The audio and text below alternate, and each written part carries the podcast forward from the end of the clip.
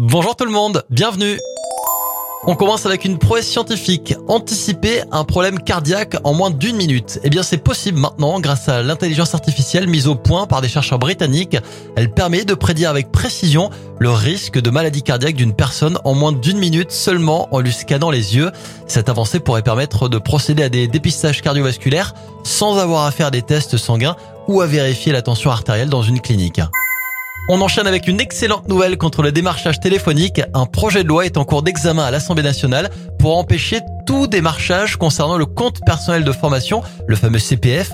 La loi devrait entrer en vigueur début 2023.